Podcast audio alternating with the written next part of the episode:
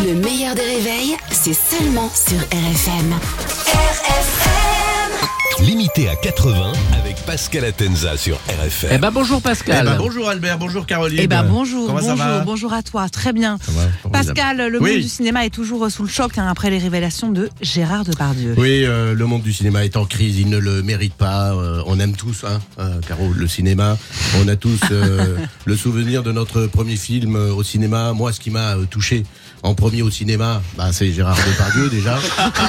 Toi aussi Ouais, bah oui, la grande euh, famille du cinéma qui ne trouve personne pour le défendre à part euh, Nathalie Baye euh, qui a déclaré euh, hier qu'elle a tout, qu'il a toujours été exemplaire avec elle et que ses histoires ça faisait vendre du papier, du sopalin euh, visiblement. C'est vrai.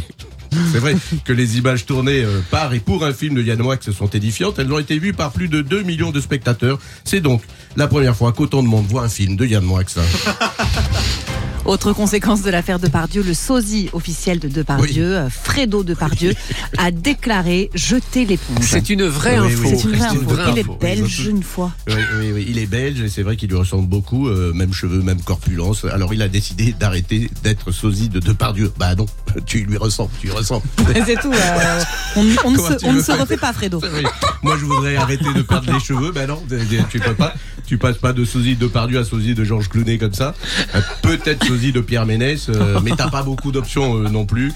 Alors il a déclaré 15 ans de carrière comme sosie de Depardieu et moi personne n'a voulu coucher avec moi. Je, je comprends pas. Le pauvre. Le pauvre.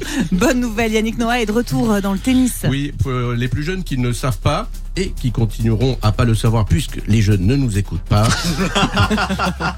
Mais avant d'être chanteur, Yannick Noah est, est avant tout euh, tennisman et c'est vrai qu'en écoutant ses albums, on se rend bien compte qu'il est euh, tennisman.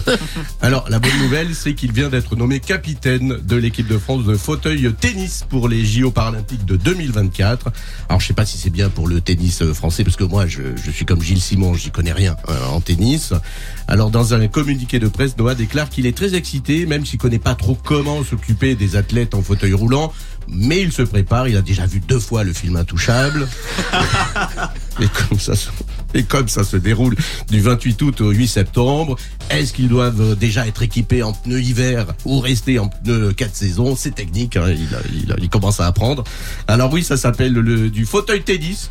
Alors que Richard Gasquet, Joe Wilfried Songa, Gaël Monfils, euh, Lucas Pouille, eux, ils font du canapé euh, tennis, puisqu'éliminés, ils regardent le tennis depuis leur canapé.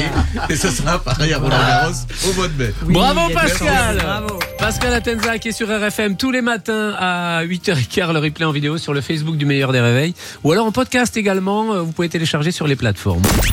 Le meilleur des réveils avec Albert Spano et Caroline Turbide de 6h à 9h30 sur RFM.